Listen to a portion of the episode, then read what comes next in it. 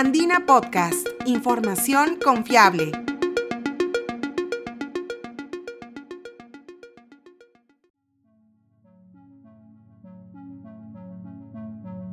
Bienvenidos, soy Ítalo Vergara, periodista de la agencia de noticias Andina. El pasado viernes 22 de abril se celebró el Día Internacional de la Madre Tierra. Organizado por primera vez en 1969, este evento busca crear conciencia sobre el cambio climático, la sobrepoblación y la contaminación. Con motivo de ello, en el episodio de hoy de Andina Podcast, te presentamos dos proyectos que buscan preservar y cuidar los ecosistemas nacionales, mediante el desarrollo, por una parte, de un robot no tripulado capaz de monitorear los ambientes marinos, y por otra, del uso de alternativas sostenibles para la extracción artesanal del oro en la Amazonía peruana.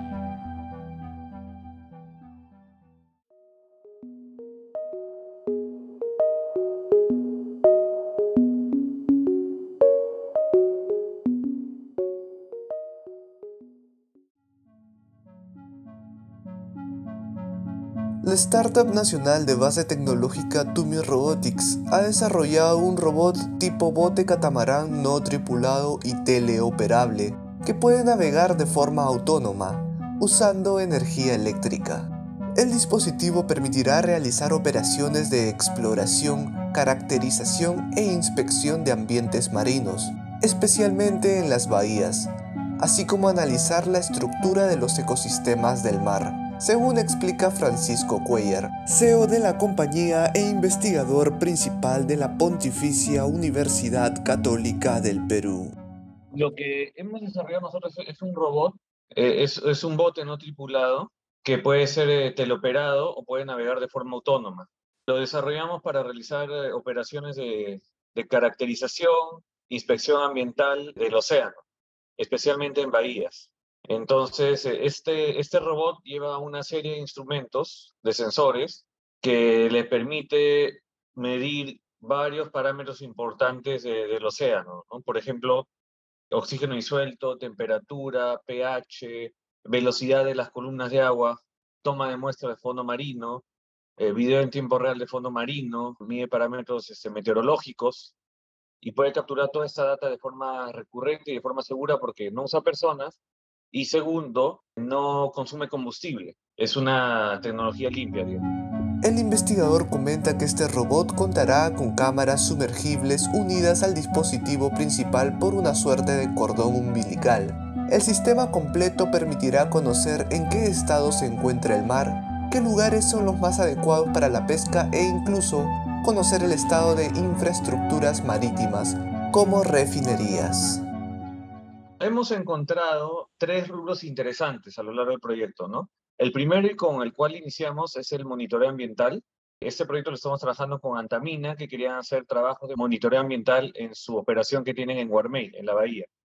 Entonces, esta información que capturamos con los sensores les sirve a ellos para saber cuál es el estado del océano y qué impacto tienen sus operaciones, ¿no? y, y que puedan finalmente tomar medidas. Luego, como el financiamiento que nos han dado viene del Ministerio de Producción, de los fondos de, de promoción de, de, innovación en pesca y agricultura, nosotros queríamos que esta data que capturamos del mar también sirva para la industria de pesca, ¿no? en especial la pesca pequeña, la pesca artesanal, que no tiene acceso a esta información. Entonces, toda esta data les va a permitir caracterizar eh, el ecosistema donde quieran hacer estas operaciones de, de, agricultura específicamente, ¿no? O de pesca también, para que sepan dónde son los puntos, en, los mejores puntos donde pueden pescar y así estén gastando menos combustible, por ejemplo. Y el tercero es para cualquier empresa o industria que tenga operaciones en la costa. Por ejemplo, empresas logísticas, puertos que tienen operación en la costa, que tienen que instalar infraestructura. Hay que caracterizar la estructura de ese ecosistema, cómo se comporta el mar para en base eso tomar mejores decisiones y colocar la infraestructura correcta. Este proyecto inició en 2019. Fue financiado por el Programa Nacional de Innovación en Pesca y Acuicultura del Ministerio de la Producción y actualmente está valorizado en 625 mil soles.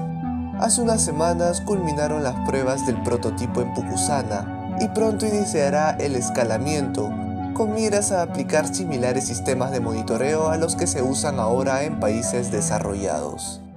La manera tradicional, por lo menos en, países como nosotros, ¿no? en, en vía de desarrollo emergentes, es utilizando personas que van en embarcaciones. Y la desventaja de las embarcaciones consumen combustible, llevan personas, que es un riesgo, y a la larga va a ser muy costoso si lo quieres hacer de forma recurrente, ¿no?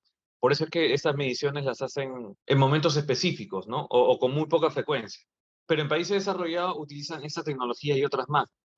Submarinos, cableados con, las embarcaciones, o submarinos autónomos también, o imágenes que producen los drones que vuelan sobre el mar, o imágenes satelitales, o estaciones fijas también. Entonces, todas estas tecnologías combinadas son las que generan información y pueden permitir tomar mejores decisiones. Asimismo, un equipo de expertos del Laboratorio de Investigación en Electroquímica Aplicada de la Universidad Nacional de Ingeniería se encuentra trabajando en el desarrollo de una alternativa sostenible al uso del mercurio para la extracción artesanal de oro. El doctor Adolfo La Rosa Toro Gómez, docente principal de la UNI y líder del proyecto, sostiene que la investigación nació a raíz de la preocupación por la toxicidad y contaminación excesiva que produce el mercurio en el proceso de la extracción del metal precioso por parte de los mineros artesanales en la zona del Bajo Puquiri en Madre de Dios. Para las empresas que son legales, porque no todas lo son, ustedes saben que hay mucha empresa ilegal, el mercurio es comercializado bajo regulación, pero sí permitido por el Estado. Pero el gran problema del mercurio es que, como se sabe, es un elemento metálico eh, muy dañino a todo medio de vida, particularmente obviamente la salud de, de, los pobladores y la gente que está en contacto con el mercurio. Y ese es un peligro permanente en la salud, sobre todo de los niños, es un problema muy complejo, ¿no? Porque el trabajo que hacen ellos, los mineros artesanales, tiene que ver con impactos económico, social y ambiental. La extracción de oro de Madre de Dios y de algunas provincias que también tienen la práctica de extraer oro de origen aluvial, representa aproximadamente el 20% de toda la producción de oro que tiene el Perú. Es decir, no es nada despreciable, es decir, económicamente sostiene a miles de familias. A fin de contrarrestar esta problemática, los expertos lograron hacer una mezcla mucho menos contaminante e incluso más eficiente, lejía y sal, junto a otros elementos igual de asequibles y dispositivos para la mezcla de la arena en donde está el oro, es decir, la arena aluvial y la mezcla lixiviante ante eso viene la parte de la propuesta, ¿no? Es decir, ¿cómo podemos nosotros, dado que esto no se puede erradicar, lo que sí podríamos erradicar es la práctica del uso de mercurio, reemplazándolo con otro proceso que haga un poco lo mismo, pero no contaminando el ambiente. Entonces, eh, como químicos nosotros buscamos qué elementos químicos no contaminantes pueden hacer de que el oro se separe de la arena en forma de solución. Y encontramos en la posibilidad de hacerlo utilizando una mezcla de hipoclorito de sodio con cloruro de sodio. El hipoclorito de sodio no es otra cosa que la lejía comercial que utilizamos en casa. Y el cloruro de sodio no es otra cosa que la sal marina, que también se utiliza para alimentos. La mezcla de ambos Así como está, aún así no es suficiente, pero si nosotros podemos manejar el pH, que en otros términos es la acidez de esta solución, es posible conducirlo a un sector en el cual se vuelve muy activo y es capaz de disolver el oro. Según relata el doctor La Rosa Toro, el uso del mercurio se remonta a tiempos de la conquista, pues antes de la llegada española a tierras incaicas se hacía la extracción de oro de forma mecánica separando a mano las pequeñas piezas de oro. Todos sabemos de que nuestro país es un país que tiene muchas riquezas. Desde la historia misma sabemos de que Perú es una fuente de estos metales desde la época del incanato. Está en nuestra memoria, en la historia, como Atahualpa mismo ofreció el cuarto de oro para su rescate, porque había mucho oro.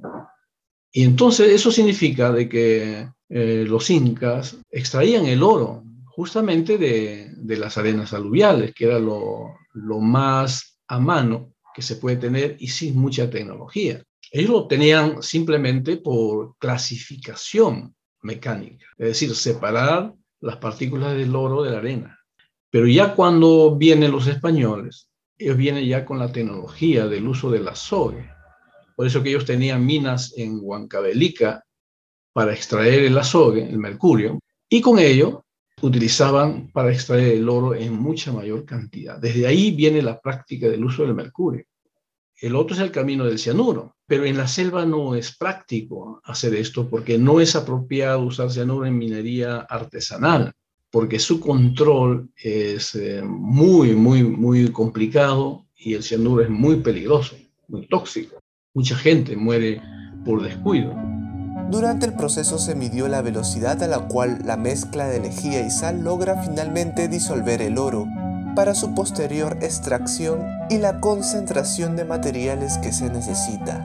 Al final pudo disolverse el oro luego de construir un dispositivo modelo en un laboratorio para tratar un kilo de arena y se obtuvo una eficiencia cercana al 100% durante un tiempo de lixiviación de aproximadamente 6 horas al momento de recuperar el oro de las soluciones, se obtuvo que el oro también puede ser recuperado con alta ley. Entonces, ahí hay dos beneficios.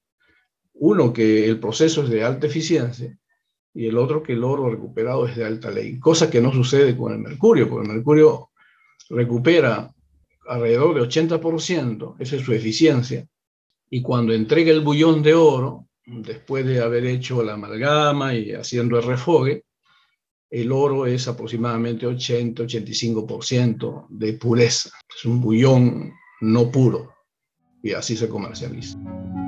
El proyecto fue ejecutado entre 2016 y 2019 y financiado por Prociencia. Tiene también como objetivo buscar una solución al problema de los pasivos ambientales, es decir, la acumulación de desechos tras la extracción del oro, como la arena contaminada con mercurio hay un problema muy grande que quizás no se discute mucho, es el problema de los eh, pasivos ambientales. El mercurio, una vez que se utiliza, haciendo amalgama con el oro, pero en contacto con esa masa de arena en la cual está el oro. ¿Y qué pasa? Se extrae el oro de la arena, no muy eficiente porque el, mercurio no lo es, pero lo que deja en la arena es residuos de mercurio y que se van acumulando. Esos son pasivos ambientales. Así como estos proyectos, otros también buscan generar nuevos conocimientos y tecnologías que permitan hacerle frente a la problemática de la contaminación ambiental, como las bacterias Anamox, capaces de descontaminar aguas residuales. Puedes escuchar sobre ellas en nuestra sección de podcast.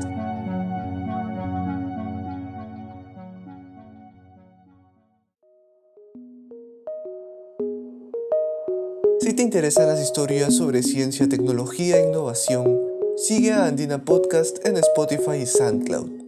Visita también nuestra web www.podcast.andina.pe. Este podcast fue producido y editado por Ítalo Vergara. Gracias por escuchar.